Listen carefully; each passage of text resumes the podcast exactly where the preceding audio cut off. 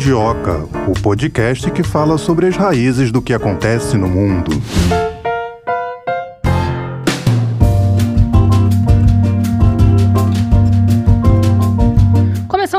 Episódio do Mundioca comigo, Taena de Oliveira, e com a Melina, Melina Sade. Hoje vamos eu. falar sobre a eleição na França. Vamos falar de tomatada, Melina? Vamos também falar de tomatada. Vamos falar sobre a reeleição de Emmanuel Macron, que vai ter vários desafios agora no segundo mandato. Um dos principais vai ser unir a França depois dessas eleições e também ter o apoio das classes mais populares que preferiram, em sua maioria, votar em candidatos radicais de direita e também de esquerda ou então se abster de votar. A abstenção foi muito grande nessa eleição. Foi um índice muito alto. Lembrando aí que o primeiro mandato do Emmanuel Macron foi marcado por crises, protestos aí, além da pandemia e também essa situação de conflito lá na Ucrânia. Esses episódios que transformaram a França que ele assumiu lá em 2017. Nós falamos aqui da abstenção, vamos trazer aqui os índices dessa eleição que aconteceu na França, que acabou marcando aí a reeleição eleição de Emmanuel Macron. A abstenção foi de 28%. Tayana, essa é uma das mais altas taxas, um dos índices mais elevados das últimas décadas. É um recorde, né? Desde a eleição presidencial de 1969, quando o índice foi de 31%. Agora, a candidata derrotada dessa eleição, que foi para o segundo turno, foi a Marine Le Pen, que teve 40,5% dos votos. Melhor desempenho da extrema-direita também, marcando aí um recorde nessa eleição eleição, Emmanuel Macron, portanto, sendo eleito com mais de 58% dos votos, vai ter pela frente o segundo mandato. No primeiro compromisso, depois da confirmação dessa reeleição, não foi muito bem recebido, não. Foi alvo aí de tomates que foram jogados na direção dele. Esse evento que aconteceu em um mercado ali nas proximidades de Paris. O presidente não foi atingido assim que começou esse ataque. Alguns guarda-chuvas foram abertos, mas é aquela questão também que vem à tona, né? Do povo francês e o protesto. É uma coisa histórica. Mas tem também a questão de que ele vai ter que governar. Ele disse até isso no discurso dele, assim que ele assumiu. Ele vai ter que governar para todo mundo. Para quem votou na Marine Le Pen, que são 41,45% das pessoas que votaram, e também para quem votou nele, né? Vai ter que equilibrar interesses do povo francês. Macron, que é visto como presidente dos ricos, também visto como arrogante. Algumas pessoas têm uma certa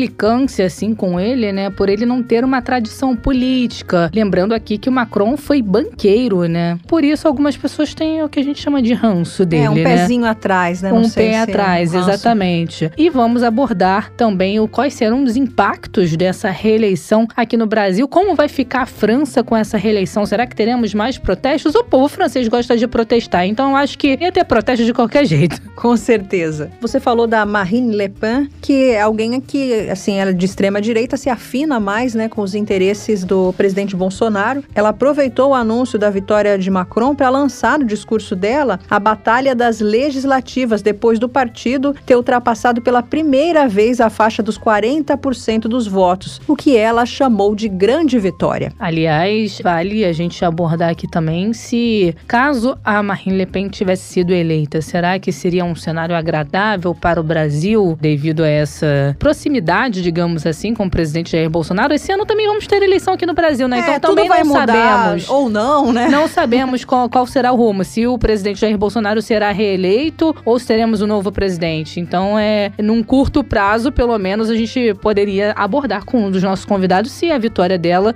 traria melhorias, né? Um melhor cenário aqui para o Brasil, visto essa proximidade, porque a relação do Bolsonaro com Macron não é das melhores. É, mas Le Pen já foi, então vamos falar de um dos desafios. É, vamos falar do que aconteceu aconteceu, Vamos né? falar do que aconteceu, o que a França tem pela frente. Vamos falar da reforma da aposentadoria, que é um grande desafio para o Macron. É, o desafio dele vai ser levar adiante essa reforma da aposentadoria, que prevê aumentar progressivamente a idade mínima dos atuais 62 para 64 ou 65 anos. Inicialmente, o programa dele previa 65 anos, mas diante das contestações durante a campanha eleitoral, ele até disse estar disposto a discutir com as lideranças lideranças a possibilidade de limitar o aumento a 64 anos. Depois da crise dos coletes amarelos em 2018 e 2019, que começou em razão do aumento de um tributo sobre os combustíveis e que se transformou em grandes protestos, muitas vezes até violentos, pela melhoria do poder aquisitivo da população, entre outras exigências, o governo teme uma nova mobilização social nas ruas contra esse projeto da reforma da aposentadoria. E é devido à política do custe ao que custar durante a pandemia que o governo pagou os salários durante períodos de lockdown, além de uma série de ajudas para empresas e exonerações fiscais. Além disso, com a redução da atividade econômica, as receitas do Estado também diminuíram. E essa alta dívida pública pode reduzir a margem de manobra do governo para aplicar medidas voltadas para a melhoria do poder aquisitivo das pessoas de menor renda no atual contexto da inflação. Aliás, você citou aí a crise dos coletes amarelos, foi um expoente que esteve muito presente nesse primeiro mandato do Macron, agora terá mais cinco anos pela frente lá na França, são cinco anos de mandato. Chega de bater papo por aqui, né? Vamos. E boa sorte pra ele, né? Boa sorte pra ele. A gente sempre quer ver todo mundo feliz, né? Ganhou democraticamente, boa sorte pra ele. Agora, acabando esse meu bate-papo aqui com você, para trazer o nosso primeiro convidado para entender melhor essa situação, como fica a França com essa reeleição,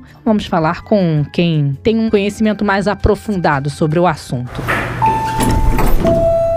A gente chama aqui para essa conversa agora o professor Bruno Garcia, que vai nos ajudar a entender um pouco mais sobre como fica a França depois desse resultado, depois dessa reeleição de Macron. Seja bem-vindo, professor, tudo bom? Tudo bem, muito obrigado pelo convite. E que bom que você está na Europa, né? Pode falar pra gente como é que ah, os outros países, como é que Portugal tá vendo a eleição aí francesa, e a gente já começa perguntando como é que fica a França, dividida ou não com a reeleição de Macron? Bom, eu acho que a reeleição, na verdade, não divide a França. A reeleição simplesmente revela uma divisão já existente. Eu tenho a impressão que quando a gente fala da França dividida, é importante marcar uma certa diferença, porque a gente está habituado a falar, porque quando a gente fala de Brasil dividido e polarizado, Estados Unidos dividido e polarizado, a França me parece ser um caso um pouco diferente, porque ao contrário de Brasil e Estados Unidos, no qual há grandes blocos separadores de, em questões em que esses blocos se referenciam quase homogeneamente, a França está muito mais fragmentada do que polarizada. Eu acho que o próprio resultado do primeiro turno já indicava um pouco isso, né? Você tem uma quantidade considerável de votos para a esquerda radical, você tem uma quantidade considerável de votos para a extrema direita, você tem uma quantidade considerável de votos para Macron que foi reeleito e você tem uma quantidade imensa de pessoas que se abstiveram. Então eu tenho a impressão de que quando a gente fala da França dividida, ela é dividida, mas ela é muito mais fragmentada do que propriamente polarizada em blocos homogêneos. Então, essa já é uma diferença bem considerável. Agora, sobre essa questão da abstenção, esse índice dessa eleição foi um índice histórico, né? Nunca se teve uma abstenção com um índice tão alto. O que, que isso representa, professor? Isso representa, na verdade, primeiro, um processo contínuo, porque não é nem particular a França e nenhuma novidade. Se você for acompanhar os índices de abstenção nas últimas eleições, ele tem crescido até numa taxa consideravelmente estável. Esse número representa uma absoluta insatisfação com a política, uma certa desilusão com a política tradicional e especialmente com aquilo que mais representa a política tradicional, que são os partidos mais convencionais, os partidos de centro-direita e de centro-esquerda, que saíram os grandes perdedores nessas eleições, porque são partidos que dominaram a política francesa nos últimos 40 anos e que subitamente viraram partidos nanicos, o que não é incomum. Em outros países gente tem observado um processo semelhante, quer dizer, o atestado de insatisfação com a situação política contemporânea, ele se dá na representatividade de partidos que considerados extremos no encolhimento de partidos tradicionais e em taxas crescentes de abstenção. Repare que no Brasil as taxas de abstenção também vêm crescendo consideravelmente. Então eu acho que esse é um processo internacional, não exatamente particular à França. Então a gente pode dizer que a população em geral, não só a população francesa, tem demonstrado essa insatisfação com o cenário político, né? Eu acho que sim. Eu acho que nos últimos 20, 30 anos, as sociedades democráticas ocidentais vêm tendo razões para desacreditar a política ou pelo menos para não ter grandes ilusões com o significado das eleições. Eu acho que isso vem desde o começo dos anos 2000, mas se acentuou bastante depois de 2008, depois da crise e da, da crise econômica de 2008 e da dificuldade que os países ocidentais tiveram em reagir a essa crise. Então, é mais ou menos a partir desse período que você tem, por um lado, o crescimento de movimentos relacionados à esquerda, não são propriamente movimentos de esquerda, mas são movimentos que são associados à esquerda, como foi o Occupy, o Wall Street, os indignados na Espanha, que vieram a questionar uma espécie de centrismo tradicional na política ocidental, mas ao mesmo tempo a extrema-direita passou a crescer justamente em cima da incapacidade dos partidos do establishment em responder a ela. Então, a gente tem todos os problemas relacionados a um crescimento de desigualdade social e uma série de dados econômicos que sugerem que tanto a Europa quanto os países do continente americano vêm sofrendo bastante em reagir a essa crise de 2008. Eu acho que a gente nunca se recuperou dela inteiramente. Professor, a ascensão da extrema-direita na França preocupa a União Europeia? Aliás, a movimentação da direita na Europa é objeto de estudo sua, né? Sim, esse é um processo mais longo. A gente tem que tomar cuidado, às vezes, para relacionar o crescimento da extrema-direita exclusivamente com resultados eleitorais. Quer dizer, eu acho que, por um lado, foi um alívio para o continente europeu, para toda a União Europeia que defende a União Europeia ainda como bloco, a reeleição do Macron, porque o Macron, bem ou mal, representa uma espécie de liderança fundamental no bloco depois que a Merkel se aposentou. Mas eu tenho a impressão de que a gente perde de vista muitas vezes a vitória cotidiana que a extrema-direita tem e que indica um seu crescimento para além das horas das eleições. Quer dizer, a extrema-direita ganha à medida em que pautas e temas e posições que antes eram restritos às margens da sociedade passam a frequentar ou se tornar assuntos fundamentais para qualquer partido político. Então, mais do que a presença da Le Pen no segundo turno ou de uma votação expressiva dela no segundo turno, o que assusta um pouco não só a França, mas a União Europeia em geral, é como a pertinência das discussões levantadas pela extrema-direita se perpetuam por todo o continente, mesmo quando elas não estão presentes num segundo turno num debate político. Há temas que antes eram considerados demasiadamente delicados e tratados com delicadeza que hoje em dia se fazem quase inevitáveis em qualquer momento, seja por um uso sistemático de uma forma mais demagoga, seja por uma questão prática. Por exemplo, o tema da imigração. O tema da imigração, há 20 anos atrás, era um tema tratado com alguma delicadeza, mas que não era escancarado da maneira como é hoje. Hoje, qualquer partido político precisa ter uma posição clara e evidente e lidar com o tema da imigração. Então a gente tem que tomar cuidado pensando que a extrema-direita ganha não só ganhando eleições, mas substancialmente determinando quais são as pautas e trazendo parte do seu discurso das margens para o centro. Agora, o professor Bruno está em Portugal, falando com a gente aqui por ligação. Queria saber como foi a repercussão desse resultado das eleições na França aí em Portugal, professor. Eu acho que foi semelhante aos demais países europeus. É, por um lado, um certo alívio, mas, claro, um alívio esperado. Portugal é um país que trata com uma certa normalidade o problema da extrema-direita porque ela não é exatamente muito grande ou ameaçadora aqui como é em outros lugares, como na Itália ou na Áustria. Até porque eu suspeito que a extrema-direita portuguesa queira tudo hoje menos governar. Eu acho que eles estão muito mais interessados em se perpetuar como uma espécie de culto antissistêmico e a última coisa que você imagina essas pessoas é ter que responder por ações práticas no governo. Mas eu acho que, de um modo geral, a grande preocupação não era local, era um pouco com qual o futuro da União Europeia, tendo passado por turbulências bastante graves, não só pelo Brexit em 2016, mas por tudo que a pandemia representou ao bloco no que diz respeito a uma certa falta de cooperação em alguns atritos particulares. No caso de Portugal, eu me lembro que no começo da pandemia houve um certo atrito com o governo holandês. Então, tudo que sugere possível crise no futuro europeu acaba resvalando em Portugal e em outros países naquilo que é um certo receio de que essa unidade não esteja mais tão estável quanto um dia esteve. Professor Bruno, por que, que mesmo com um primeiro mandato cheio de crises, o presidente Macron conseguiu ser reeleito? Eu acho que a primeira resposta, o que a gente pode levantar hipótese, é muito difícil falar com certeza. Mas eu acho que a primeira indicação é a própria fragmentação temática francesa, a fragmentação que a gente mencionou no começo. Eu acho que ela sugere uma falta de unidade em torno de nomes que sejam consensuais. Então, de certa maneira, isso faz com que o status quo seja, se ele for bem usado, se ele for pragmático, consiga se perpetuar. Acho que é importante falar que o desempenho econômico da França nos últimos anos não é insignificante. O Macron é uma figura que vem justamente, ele não é um político de formação, ele não ocupou cargo no legislativo, ele é uma figura que vem de uma formação tecnocrata, além de ter uma formação acadêmica sólida e ter trabalhado no Ministério das Finanças, ele é alguém que se comprometeu em recuperar, de certa maneira, a economia francesa. Tem feito isso e é verdade que ele sofreu uma série de turbulências políticas por conta das tentativas de flexibilização do mercado de trabalho e de tocar em pontos chaves do Estado Social francês. Mas ainda assim, o desempenho econômico da França é bastante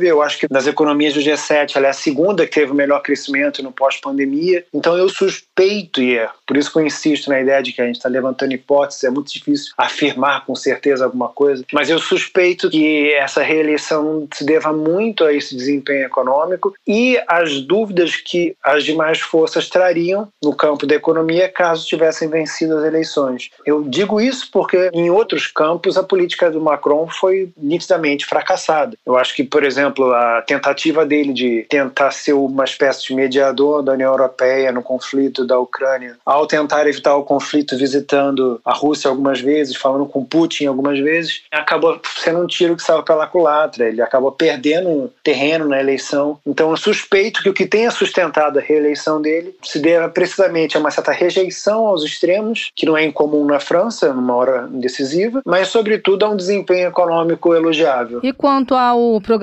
reformista, nesse segundo mandato, será que ele consegue concluir isso? Esse é um ponto interessante falar sobre ele, porque muitas vezes ele é tratado como uma espécie de político incógnita como uma figura demasiadamente maleável, às vezes sem ideologia. Eu acho que tem um certo equívoco nisso, porque é, alguns pontos específicos defendidos por ele, é, como as reformas, são reafirmados frequentemente como compromissos pessoais dele. A principal, e que é um problema antigo na França e é difícil de tocar, que é a reforma da Previdência, ele foi reeleito dizendo que vai insistir em trabalhar esse tipo de mudança, que quer, por exemplo, aumentar a idade mínima para aposentadoria. Isso é um tema bastante tenso na França. Um segundo ponto importante nisso é o comprometimento dele público com pautas ambientais. A gente lembra, porque para os brasileiros é muito fácil reconhecer isso, porque foi justamente essa postura internacional dele em relação aos tópicos ambientais que fez com que ele entrasse em atrito com o Brasil e fez com que ele segurasse, por exemplo, o acordo no Mercosul com a União Europeia. Mais importante do que isso, houve um aumento de combustível, dos impostos para combustível se não me engano, por volta de 2018, que foi o estopim para aqueles protestos dos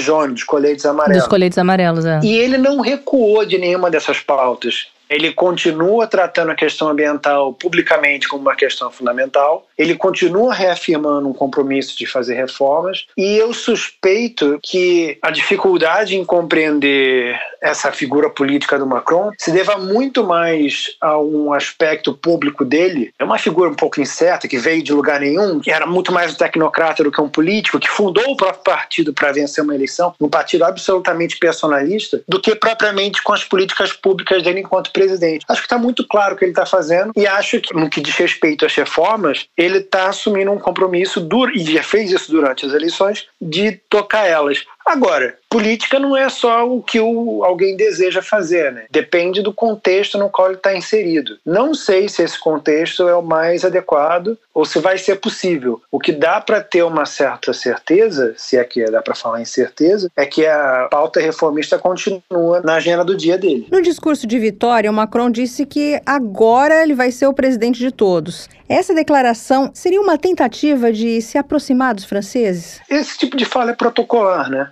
Falar que é o presidente de todos é um truísmo, é uma verdade absoluta, mas é também um tipo de declaração protocolar. Quer dizer, exceto em países onde líderes antissistêmicos são capazes de assumir que não governam para todos. Tem sido bastante comum. Mas eu acho que ele tem um pouco de noção que a divisão da França é um problema para ele no que diz respeito a governar. A gente falou agora sobre como a, divisão entre direita, esquerda e, centro ter permitido que ele continuasse ou que ele tivesse vencido as eleições, especialmente no primeiro turno, porque no segundo turno o voto de protesto acaba resolvendo para ele contra a extrema direita. Mas eu acho que isso que foi uma vantagem, que deu uma certa facilidade para ele ganhar a eleição. A gente está destacando muito que a extrema direita cresceu no segundo turno, mas a vantagem dele ainda foi grande. Eu acho que quando a gente fala nessa divisão no que diz respeito para governar, é um problema. Acho que ele não vai vencer essa divisão fazendo esse tipo de discurso. Os franceses são muito céticos aos discursos públicos de política, eles, eles acreditam em medidas efetivas, como deve ser, mas eu acho que a partir de junho a coisa começa a se definir, porque em junho a gente tem as legislativas e ele corre o risco, embora ainda seja favorito, de não ter maioria no parlamento e ter que indicar um primeiro-ministro de outro partido. Essa questão até que eu ia abordar agora, mas antes de chegar nessa questão das eleições legislativas, eu queria tirar uma dúvida. O senhor falou agora há pouco sobre a questão dele não ter uma formação política, de ter fundado o próprio partido. Por esse histórico, ele ganhou esse rótulo de ser o presidente dos ricos? Acho que ele ganhou esse rótulo por duas razões bastante justificáveis. A primeira, por ter trabalhado em banco. Ele lidou com banco, ele trabalhou num banco bem grande, ele fez fortuna trabalhando em banco. Toda a vida profissional dele está relacionada a uma classe política que os franceses chamam de bobô, que é um termo pejorativo a essa burguesia abastada que se contrapõe a um certo empobrecimento constante da classe média nos últimos anos. E uma segunda razão tem a ver com as políticas públicas dele liberalizantes, porque, bem ou mal, o que o Macron tenta fazer na França é um pouco os liberais tentam fazer no Brasil, que são pautas de defesa de flexibilização do mercado de trabalho, de redução de capital político por parte dos sindicatos, de restrição de algumas leis que entravam o empreendedorismo. Então, a ideia de que ele está relacionado a como uma espécie de presidente dos ricos faz sentido, sim, faz sentido. É uma imagem que ele precisa lutar contra, mas que é muito complicada. Tanto complicada que ele é eleito majoritariamente necessariamente pessoas mais velhas. Os mais jovens têm uma certa resistência a ele ainda, né?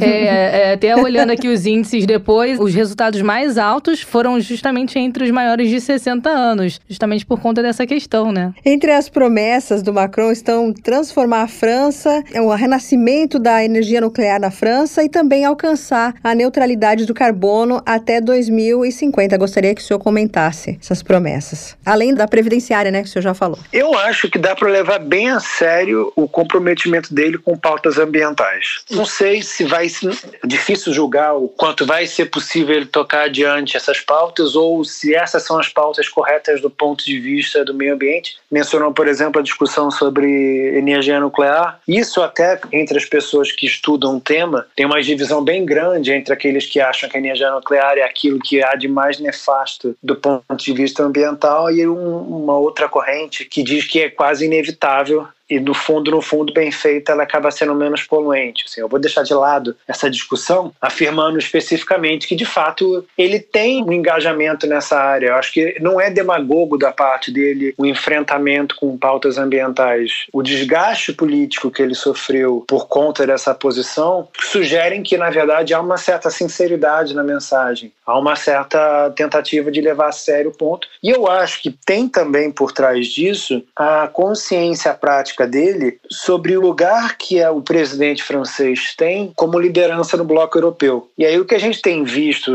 especialmente depois das eleições na Alemanha, é uma projeção permanente do Macron como atualmente a principal liderança europeia. Eu acho que enquanto o Olaf Scholz na Alemanha estiver ali ainda brigando para se consolidar internamente, tentando descobrir mais ou menos o que fazer, está discutindo muito mais hoje em dia a questão do gás e a Rússia por conta do conflito da Ucrânia e do que propriamente o lugar da Alemanha na União Europeia ou qual é a função da União Europeia. Quem está fazendo isso é o Macron. Então eu acho que ele faz isso levando adiante uma série de pautas pautas que, que o bloco se comprometeu, pelo menos nominalmente nos últimos anos, e que ele não poderia negar. Daí também o interesse dele em estar associado com alguma sinceridade com pautas ambientais, como a neutralização de carbono e, nesse caso, a energia nuclear. Nós estamos comentando aqui algo que aconteceu, né? A eleição na França já temos o resultado, mas como o professor bem pontuou, tem mais por vir à frente em junho as eleições legislativas. Como que fica essa campanha agora? Poderemos ver uma aproximação de Le Pen e Mélenchon para tentar justamente acabar com essa soberania centrista? Acho muito difícil. E esse é um ponto interessante, porque quando a gente fala, por exemplo, reforçando aquela, aquela nossa conversa sobre, sobre a divisão interna na França, quando a gente fala, por exemplo, em polarização no Brasil, a gente tem, especialmente nas eleições, a gente consegue definir o que cada bloco é, quem representa cada bloco e como cada um se posiciona em cada questão. Na questão ambiental, na questão econômica, na questão dos direitos humanos, enfim. Quando você joga isso para a França, a clivagem ideológica não é suficiente para justificar a separação. Porque, na verdade, o Mélenchon e a Le Pen, eles concordam em quê?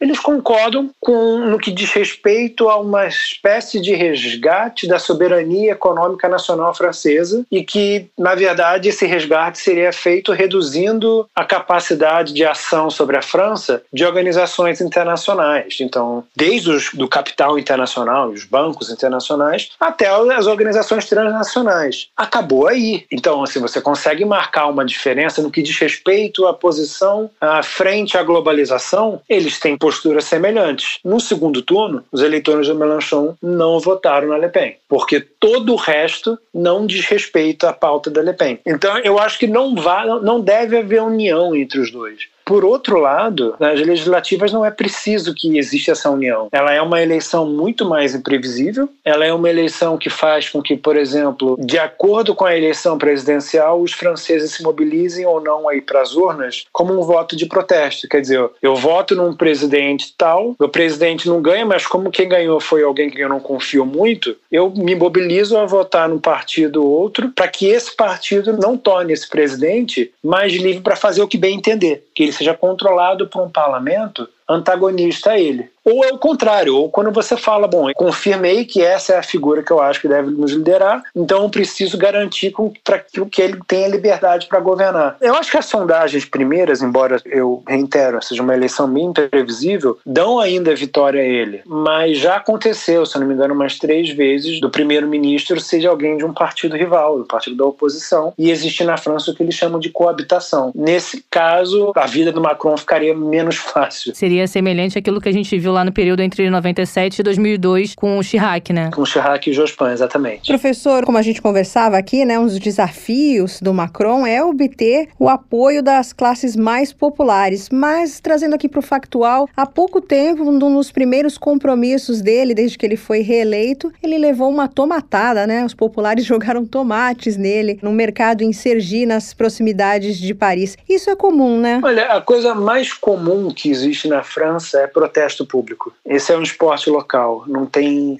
Eu falo isso porque minha mulher mora na França e eu tenho que ir para lá com alguma frequência. E nas vezes, nos poucos dias que eu fico, às vezes, eu a única coisa que eu presencio com certeza absoluta é alguma manifestação na rua, algum protesto mais radical. Eu acho que deve se esperar isso da França. Eu acho que isso, inclusive, mostra que a participação política ela é mais intensa e mais ampla do que a mera eleição. Quer dizer, como é que a gente pode estar falando aqui de um país que rejeita aparecer nas urnas para votar, mas é capaz de organizar manifestações semanalmente em diferentes lugares do país por diferentes causas? Porque existe uma certa convicção de que o dever público, a ação política e o dever cívico de se manifestar é alguma coisa que não está restrito às eleições, ou que às vezes as eleições nem dão conta de tratar das pautas que as pessoas julgam relevantes. Eu acho que esse tipo de ação contra presidente, contra chefes de Estado é bastante interessante. E no caso do Macron, existe uma certa sacralidade na figura do presidente. Eles usam um termo relacionado à monarquia. Um, eu não lembro agora se é um presidente mais real, menos real. O quanto, à medida que o presidente se afasta de um certo respeito sacro pela figura, ele passa a receber mais. É quase como se fosse um termômetro da popularidade dele. Porque o presidente francês, diferente do resto da Europa, é um presidente presidente mais empossado. Quer dizer, alguém sabe dizer quem é um presidente da Alemanha?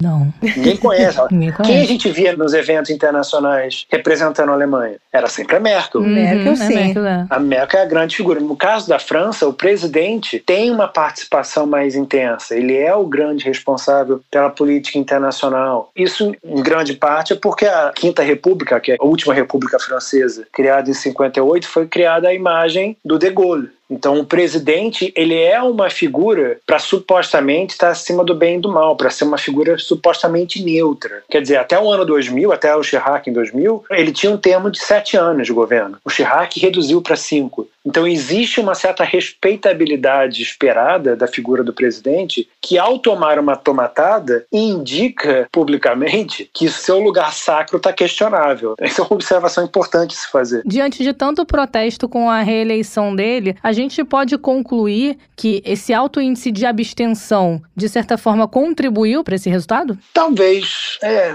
difícil julgar, porque no primeiro turno, sim. No primeiro turno, eu acho que isso faz alguma certa diferença. No segundo, bem ou mal, eu acho que, e essa é uma mera suposição, eu suspeito que se no segundo turno a Le Pen tivesse maiores riscos de ser eleita, o índice de abstenção seria menor. Eu acho que é uma mobilização como voto de protesto, e acho que essa mobilização é relativa ao risco compreendido da eleição de um candidato extremista. Eu acho que pela falta de entusiasmo que o Macron gera, porque ele não é exatamente nada de muito novo na política francesa, por uma certa certeza de que a Le Pen não seria eleita, a abstenção se manteve muito alta. Mas eu acho que no primeiro turno, sim, talvez tenha feito uma certa diferença, sim. Professor Bruno Garcia, historiador, que está falando com a gente direto de Portugal, também estudante do movimento da direita na Europa. Eu queria te agradecer aqui por estar com a gente no Mundioca e também te convidar para uma próxima oportunidade de voltar um outro tema participar com a gente, né, Thay? Quem sabe para falar de questões lá de Portugal, né? Questões de Portugal, gostamos muito.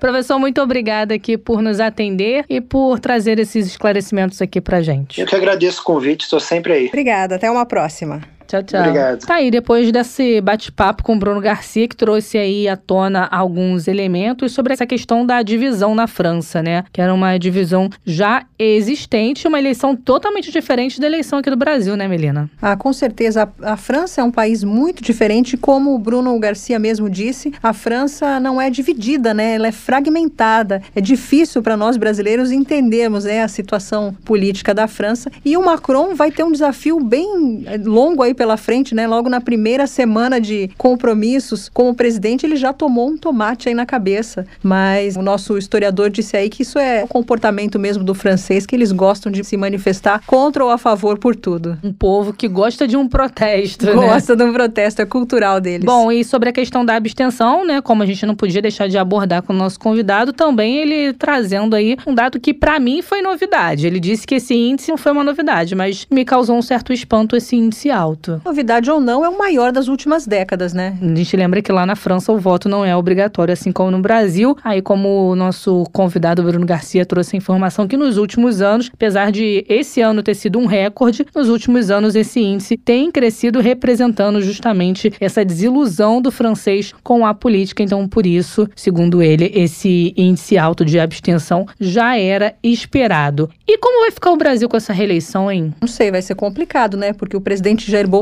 já nem mandou os parabéns, né? Não Isso são melhores amigos. Não são BFF, né? Best friends não são. É, o cumprimento aconteceu de maneira diplomática, né? Depois que outros líderes aqui da América do Sul já haviam cumprimentado o presidente reeleito Emmanuel Macron. Isso, o Brasil foi inclusive um dos últimos países do G20 a se manifestar após a confirmação aí da reeleição do Emmanuel Macron, uma tarefa diplomática que não foi cumprida diretamente pelo presidente Jair Bolsonaro, mas através de uma do Ministério das Relações exteriores, outros líderes da América Latina fizeram questão de enviar essas felicitações pela internet, como foi o caso aí do presidente do México, também do Chile, da Argentina e da Colômbia, mas aqui no Brasil a postura, na verdade, foi adotada por pré-candidatos à presidência, que se manifestaram comemorando a derrota da Le Pen, sem pronunciamento direto de Jair Bolsonaro. Vamos entender então como vai ficar a situação do Brasil com essa reeleição eleição? Qual... Vamos entender, mas antes de chamar o nosso segundo convidado, vale lembrar que o presidente Jair Bolsonaro protagonizou uma situação assim meio delicada, falou assim coisas não muito educadas, né, da mulher do presidente reeleito Emmanuel Macron, ela que é bem mais velha que Macron, ele chegou a chamá-la de feia, não foi isso, Tayana? Foi. Aliás, essa relação, como a gente disse, não é das melhores, né? Além dessa discussão, né, desse desentendimento público que eles protagonizaram, tem toda aquela questão ambiental, né, que é, os dois eles discordam na política ambiental, já não é de hoje. E vivem batendo de frente por conta disso, a questão da Amazônia, desmatamento da Amazônia, cada um tem um pensamento em relação a isso e esse choque, esse conflito de pensamentos acaba gerando um conflito entre os dois, né? Uma situação não muito agradável entre os dois. A gente pode chamar com isso o nosso segundo convidado para falar da relação Brasil e França, como é que fica depois da reeleição do Emmanuel Macron. Cientista político Ricardo Ismael, professor e pesquisador do Departamento de Ciências Sociais da PUC Rio. Seja muito bem-vindo, professor. Muito obrigada aqui por nos atender. É um prazer falar com vocês mais uma vez. Obrigado pelo convite. Professor, queria começar te perguntando o seguinte: depois do anúncio oficial do resultado das eleições na França, houve uma demora em relação ao governo brasileiro em felicitar o Macron.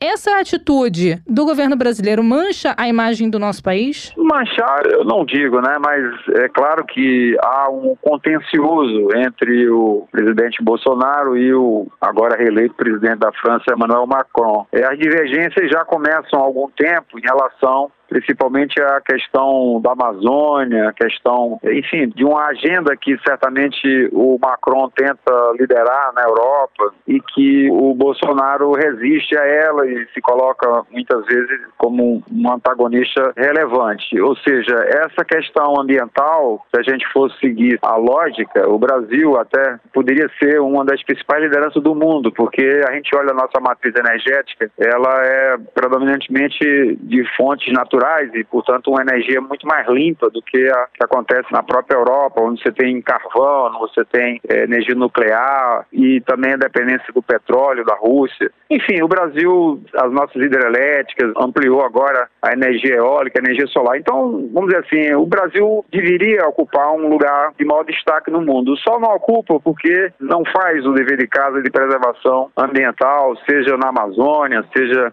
em outras áreas, o Pantanal, Mato Grossense, enfim, você tem aí, claro, um desleixo e até mesmo uma má vontade do governo Bolsonaro de abraçar essa agenda. E aí, já em outras ocasiões, houve uma rota de colisão entre os dois. Provavelmente isso fez com que o próprio presidente não manifestasse, enfim, uma declaração muito expressa para a vitória, para a reeleição do presidente Emmanuel Macron. Isso terminou acontecendo via Itamaraty, ou seja, de alguma maneira, o próprio Bolsonaro não fez nenhum gesto de reaproximação nesse início agora de novo mandato do presidente francês. Poderia ter feito, né? Ele adora as redes sociais, faz uma live toda quinta-feira e os outros presidenciáveis, até o ex-presidente Lula chegou a cumprimentar.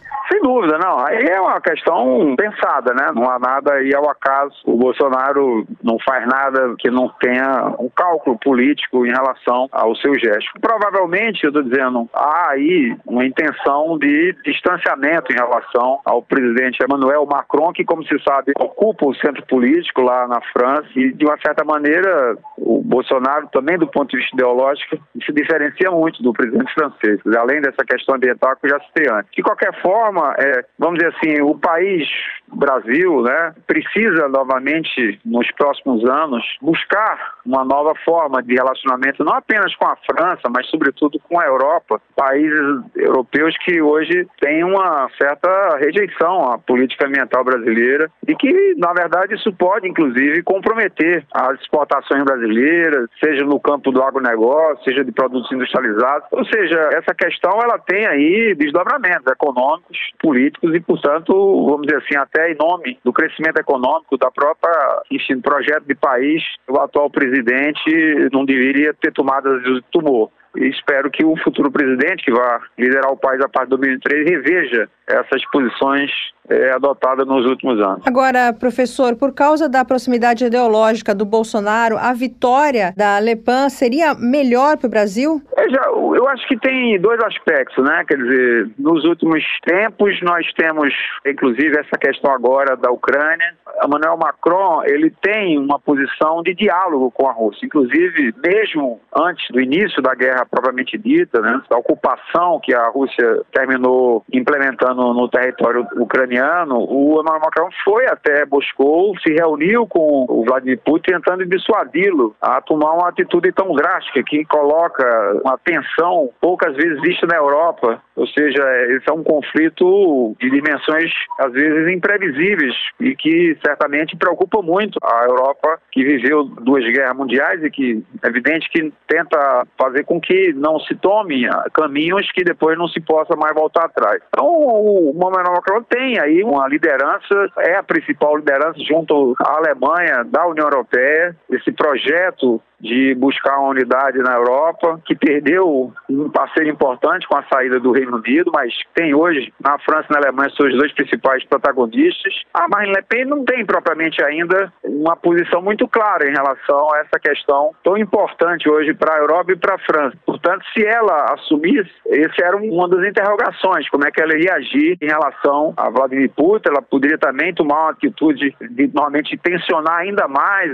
esse conflito. Portanto, vamos dizer assim, a vitória do Macron deixa mais tranquilos seus parceiros na Europa, porque já sabe a posição dele. Com relação a Marine Le Pen, que, claro, é de direita e que tem uma agenda muitas vezes xenófoba, tem uma agenda muitas vezes, vamos dizer assim, que vai contra a postura, vamos dizer assim, mais humanista, mais da França ser um país importante, inclusive para agir na Europa, para reduzir a questão social, a desigualdade, a questão novamente dos refugiados, de conseguir ter algum tipo de política para isso. Quer dizer, claramente, se a Marine Le Pen agora vencesse, é, isso poderia ser colocado em risco. Agora, mesmo com a derrota, isso também tem que ser registrado aqui, ela consegue ali 41% dos votos. Ela cresceu em relação à eleição anterior. Ou seja, ela coloca agora um sinal amarelo para a Europa. As forças de direita, forças muitas vezes novamente antidemocráticas, têm ganhado destaque na Europa, não só na França, mas em outros países. Isso mostra, portanto, que há realmente uma preocupação e deve haver uma preocupação porque há realmente, vamos dizer assim, uma postura muitas vezes diferente em relação ao que a gente já conhece desse caminho da Europa, que é a defesa do Estado de bem-estar social, a defesa de uma sociedade mais igualitária, a defesa, imaginando a questão mais da paz, ou seja, de uma convivência pacífica entre os povos, e, claro, a defesa da própria União Europeia, que é fundamental para que a gente, pelo menos, tenha um polo aí que vai se opor aos Estados Unidos e à China, ou seja, a União Europeia hoje é importante que ela se fortaleça, até para que a gente possa ter esse diálogo entre as outras duas potências que são os Estados Unidos e a China. Voltando à relação do Macron com o Bolsonaro, em 2019 houve aquela discussão pública lamentável que o nosso presidente chegou a chamar a primeira-dama francesa de feia, né? Como é que vai ser se o Bolsonaro for reeleito? O senhor acredita que essa relação vai continuar turbulenta entre os dois? Veja, o chefe de Estado, né, como é o caso do Emmanuel Macron e também o Bolsonaro, o que pesa, né? Barcelona São as seguintes questões. De fato, a Europa e especialmente o Emmanuel Macron consideram a preservação ambiental no Brasil, a Amazônia, como uma questão, vamos dizer assim, do mundo globalizado. Quer dizer, não se pode aceitar um desleixo e até mesmo é, mentiras com relação a essa questão da Amazônia, porque isso traz repercussão a nível ambiental num mundo onde as mudanças climáticas começam a mostrar, vamos dizer assim, todas as suas consequências negativas, né? Muitas vezes, aqui no Brasil também, a gente está começando a ver determinados acontecimentos que são tragédias que às vezes são inexplicáveis, porque estão fora do contexto, estão fora da época, enfim, as mudanças climáticas elas vão continuar no centro das discussões mundiais. Esse é um ponto de divergência também, porque ao invés de liderar esse tipo de agenda, o Brasil termina se colocando como antagonista, quer dizer, ou pelo menos na condição de não dar muita importância a isso. Isso sim é um outro ponto de forte divergência e de tensão, né? E por fim, eu acho que há a questão democrática. O presidente brasileiro ele está sempre elogiando as forças políticas e sociais e os militares no que diz respeito ao golpe de 64. E claro que isso é um tipo de declaração, um tipo de narrativa absurda aos ouvidos das lideranças no mundo da Europa, principalmente essas que têm uma tradição democrática muito forte, como é na França. Então, imagino que estes sejam os principais divergências, divergências muito substantivas e que devem continuar na hipótese de, de eleição do Bolsonaro. Esse ano é um ano de eleição aqui no Brasil, em outubro. A gente está falando muito sobre a questão da eleição polarizada, né? De um lado Bolsonaro, do outro lado Lula. A gente falou aqui agora dessa relação, de certa forma, conturbada do Bolsonaro com Macron. Por outro lado, que parece, olhando de fora, é que a relação do Macron com Lula é bem mais amigável. No ano passado, o ex-presidente esteve lá em Paris para participar de eventos, foi recebido pelo Macron como se ele fosse o presidente em exercício. E recentemente também o presidente francês chegou a retweetar uma sequência de mensagens que postadas por Lula durante o segundo turno das eleições na França. Em caso de vitória do ex-presidente Lula aqui no Brasil, o que que essa relação amigável com a França pode representar para o nosso país? É, você tem razão. Acho que a relação entre o ex-presidente Lula e o Macron é bem melhor do que entre o presidente Bolsonaro e o presidente francês. Então, são dados de realidade, pelo menos no contexto recente, ou seja, nos últimos acontecimentos, essa é uma leitura fácil de deduzir. Bom, Claro que num cenário futuro, onde o Macron, agora reeleito, vai, enfim, conviver com o ex-presidente Lula, no caso de eleição dele, isso possa ter um diálogo aí maior, não há dúvida nenhuma, e que, vamos dizer assim, as questões que eu coloquei antes, seja a questão da guerra da Ucrânia, seja a questão ambiental, seja a questão democrática, elas possam evoluir, ou seja, haver um alinhamento maior entre os dois países. Né? Eu acho que isso é razoável esperar. Além disso, vamos dizer, o ex-presidente Lula tem, durante pelo menos esse ano, e procurado, a partir da aliança mesmo com o Geraldo Alckmin, que foi candidato do PSDB em 2018, agora está se candidatando, ou pretende se candidatar a vice-presidente na chapa com Lula, Lula, isso mostra que o Lula está tentando um diálogo com o centro político, está procurando esse diálogo e procurando, portanto, sinalizar que no eventual governo que ele possa presidir, as forças de centro serão contempladas. E aí, claro, é mais uma razão para acreditar que o diálogo entre o presidente francês Macron e o presidente Lula possam é, fluir sem nenhum tipo de maior dificuldade. É bom que só faça uma seguinte ressalva. O mundo das relações internacionais é um mundo também dos interesses, tá certo? Quer dizer, embora existam essas convergências que são importantes, sem dúvida nenhuma, entre o Macron e o ex-presidente Lula, pode existir alguma questão que ao longo do mandato coloque em oposição a França e o Brasil. É aí evidente que essa ressalva precisa ser feita porque muitas vezes isso acontece, não por conta de uma inimizade ou por conta de uma, vamos dizer assim, um desagrado mútuo, pessoal. Não, é simplesmente as questões interesses que sobrepõem, vamos dizer assim, as relações pessoais. E o senhor acredita que a vitória de Macron sinaliza que os desafios para a implementação de acordos entre União Europeia e Mercosul vão continuar? É um sinal? Esse é um ótimo ponto. Veja, tem três questões aí que eu acho que vale a pena considerar. O Mercosul está muito enfraquecido, tá certo? Sem dúvida nenhuma. As crises econômicas atingindo o Brasil, 2015, 2016, atingindo outros países. A gente viu esse ano agora a eleição do Chile, mas o Chile atravessou muitas dificuldades. Aí veio novamente a própria pandemia atingindo os países da América do Sul, em particular esses que integram o Mercosul. Essa é uma questão importante, ou seja, como revitalizar, como fortalecer o Mercosul. E um acordo com a União Europeia, que se estabelecesse aí alguma cooperação no plano comercial, poderia ajudar a revitalizar essa arena eh, regional. Por outro lado, o Brasil, ele, do ponto de vista do Mercosul, ele é muito maior que seus parceiros. Quer dizer, historicamente, o Brasil tem, vamos dizer assim, muitas vezes ficado amarrado por conta do Mercosul. Quero dizer o seguinte, a economia brasileira é muitas vezes maior do que o dos seus parceiros e muitas vezes, eu estou dizendo, ele poderia pensar uma negociação bilateral, uma negociação direta, ou seja, sem ter que envolver diretamente o Mercosul, porque isso resulta em concessões que o Brasil tem que fazer que beneficiam mais seus parceiros do que o próprio país.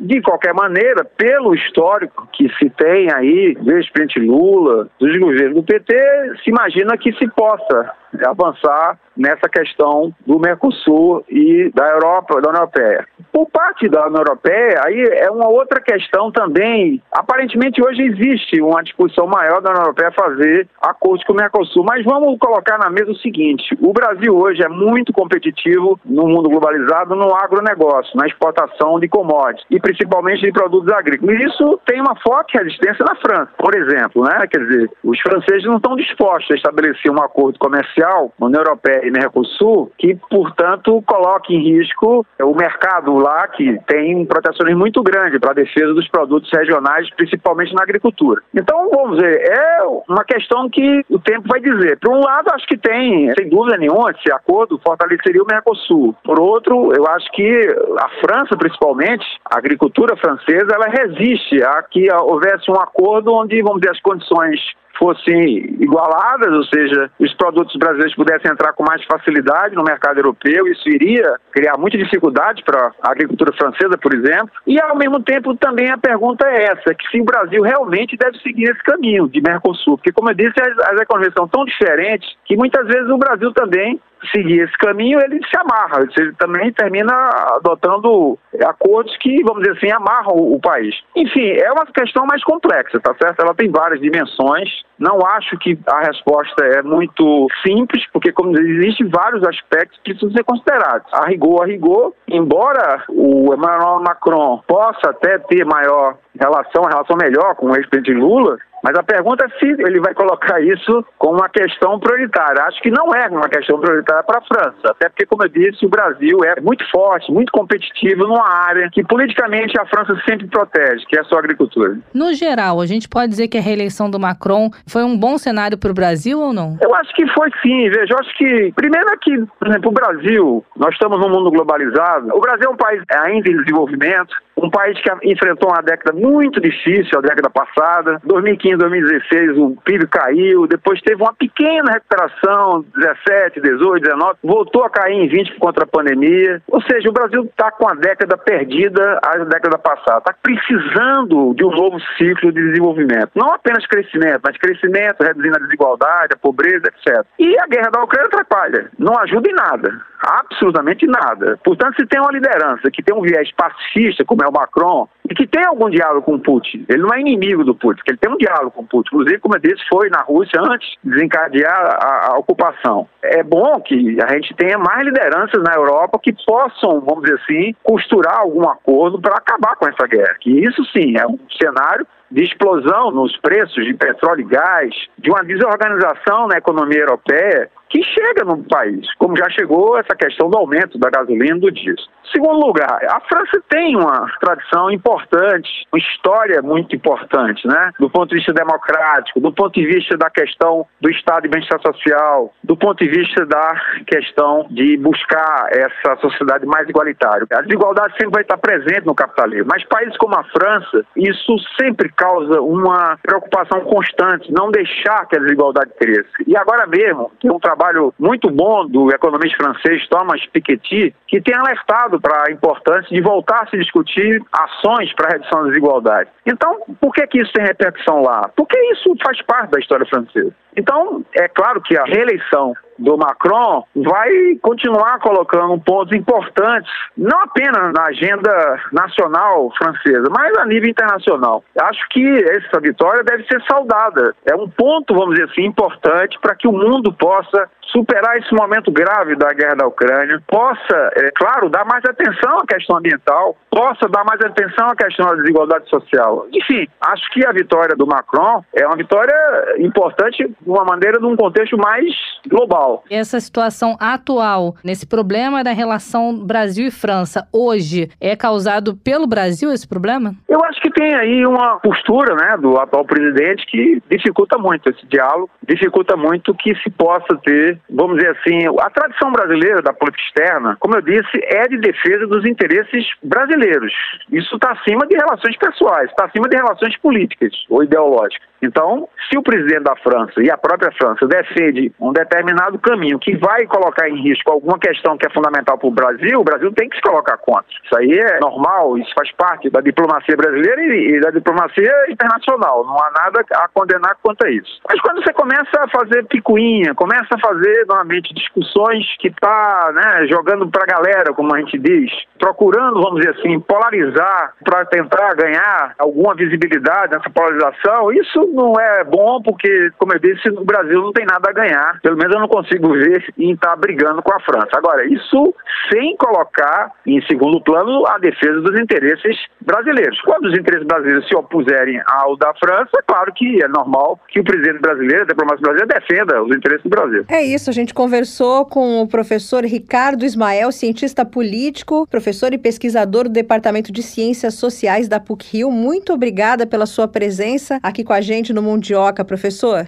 Agradeço muito o convite, gostei muito da conversa. Tudo de bom para vocês, um grande abraço. Nós também gostamos muito dessa conversa e esperamos recebê-lo aqui em uma próxima oportunidade. Obrigada, professor. Tchau, tchau. Tchau, tchau. O professor Ricardo Ismael falou tudo aquilo que a gente trouxe Já imaginava, isso, né? que a gente trouxe uma contextualizada aqui antes do nosso bate-papo com ele sobre essa questão da relação entre eles, essas divergências de pensamento em relação a pautas ambientais, né? E falando que essa, no fundo, no fundo, a vitória do Macron deve ser comemorada aqui pelo Brasil também. Não vai afetar tanto assim o Brasil, justamente por conta dessas pautas ambientais que, conforme a postura do Macron, devem tomar conta aí do mundo, pautas sempre importantes, né? Pautas importantes e, assim, essa amizade, entre aspas, entre Brasil e França não pode ser desprezada. Lembrando que nós temos muitas empresas montadoras francesas aqui no Brasil. É, e a questão também do crescimento da extrema-direita, né? A gente também falou aqui no começo do episódio de hoje sobre os índices que a gente trouxe aqui, né? O índice que o Macron obteve, que a Le Pen também teve, que mostrou uma ascensão aí da extrema-direita, também um recorde nos últimos anos. E, segundo o professor Ricardo Ismael, a Europa tem que acender a luz amarela diante desse crescimento da extrema-direita. É um movimento importante, até um alvo de estudo do nosso primeiro entrevistado, Bruno Garcia, que está em Portugal. Ele estuda o crescimento da direita, explicou, deu uma pincelada pra gente como fica o crescimento da direita e por que na Europa. Uma pincelada também o nosso professor aqui, Ricardo Ismael, deu sobre a situação do Mercosul, né? Dizendo que o Mercosul está enfraquecido e que a economia brasileira é maior do que o Mercosul. E essa informação para mim também é nova, né? A gente não tem ideia do tamanho do Brasil, né? Não tem, aqui de dentro não, mas esse pessoal que explica aí política internacional, traz luz a vários assuntos que a gente vê bem de leve aí no noticiário, aqui a gente tem tempo, consegue esmiuçar, destrinchar, se aprofundar consegue tratar melhor dessas pautas e ainda arruma um tempinho para quê? Pro mundo bizarro. Para pra... dar umas risadas, né? Chegando ao fim o nosso episódio, mas antes, vamos conferir o mundo bizarro de hoje.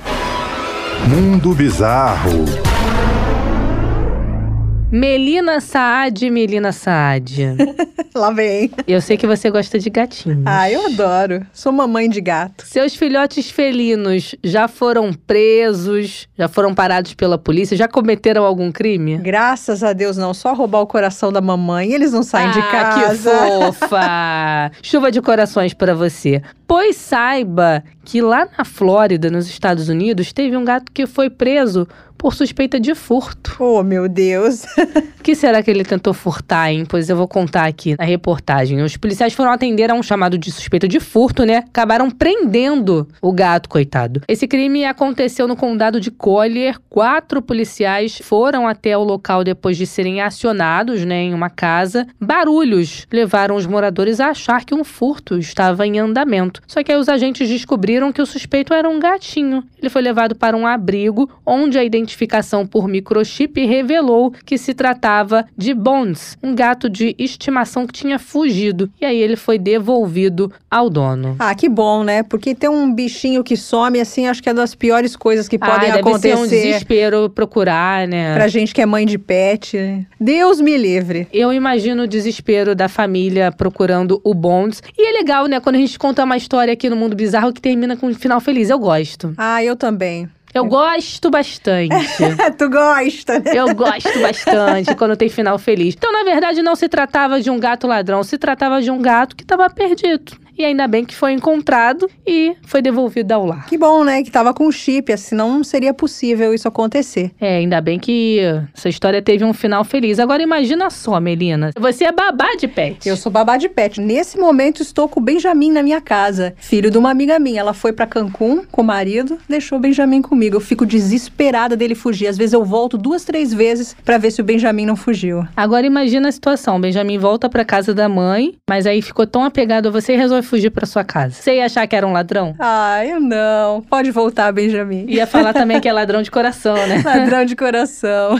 Nesse caso, você ia fazer uma negociação com a sua amiga para fazer uma guarda compartilhada, digamos assim? Olha, eu vou contar um segredo aqui pros mundiokers. Eu tô pensando em não devolver o gato. Ih, espero que sua amiga não esteja ouvindo isso. Bom, o mundo bizarro de hoje terminou com uma história feliz. Eu espero que essa estadia do Benjamin na sua casa também termine com um final feliz. Não vai raptar ele da mãe, hein, Melina? Olha, eu não posso garantir nada. Ih, meu Deus do céu. Bom, assim a gente termina o mundo bizarro de hoje. Ah, gosto muito quando termina com um final feliz, Melina. Ah, eu também. Gosto Pode demais. ser engraçado, mas tem que terminar bem, ah, né? tem que terminar com um final feliz. A gente gosta, né? É, pelo menos esse recorte nosso aqui tem que ser bom, né? Tem que ser. A gente dá risada, a gente conta histórias inusitadas, mas quando tem um final feliz, ah, a gente conta com aquele sorriso no rosto, né? Com certeza é bom esse nosso papo de comadre terminar bem, né? Bom, lembrando que no próximo episódio tem mais Mundo Bizarro. Aí vamos ver se teremos mais um final feliz ou se vai ser só pra dar risada gargalhada mesmo. Não... De qualquer maneira é bom. É, de qualquer maneira é bom.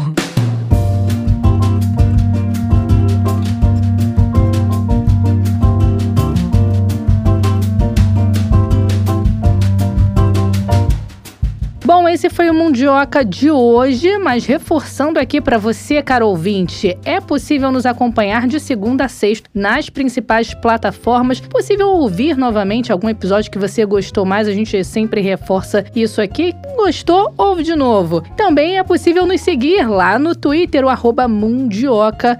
Não deixe de acompanhar a gente. A Melina gosta de falar que dá para compartilhar, Ah, né? eu gosto de compartilhar, né? Coisa boa, a gente tem que compartilhar, Tem que né? compartilhar. A gente não manda uma figurinha, uma piada. Manda mundioca também. Manda para seus familiares, para seus amigos, siga, curta, compartilhe e faça que nem a Melina falou que se torne um mundioker para ficar por dentro das fofocas aqui da vida do Benjamin na casa da Melina. Sejam bem-vindos ao mundo dos mundiokers. Bom, a gente volta no próximo episódio contando mais histórias no mundo bizarro e também trazendo pautas importantes aqui para discutir no Mundioca. Até lá, tchau, tchau, Melina. Tchau.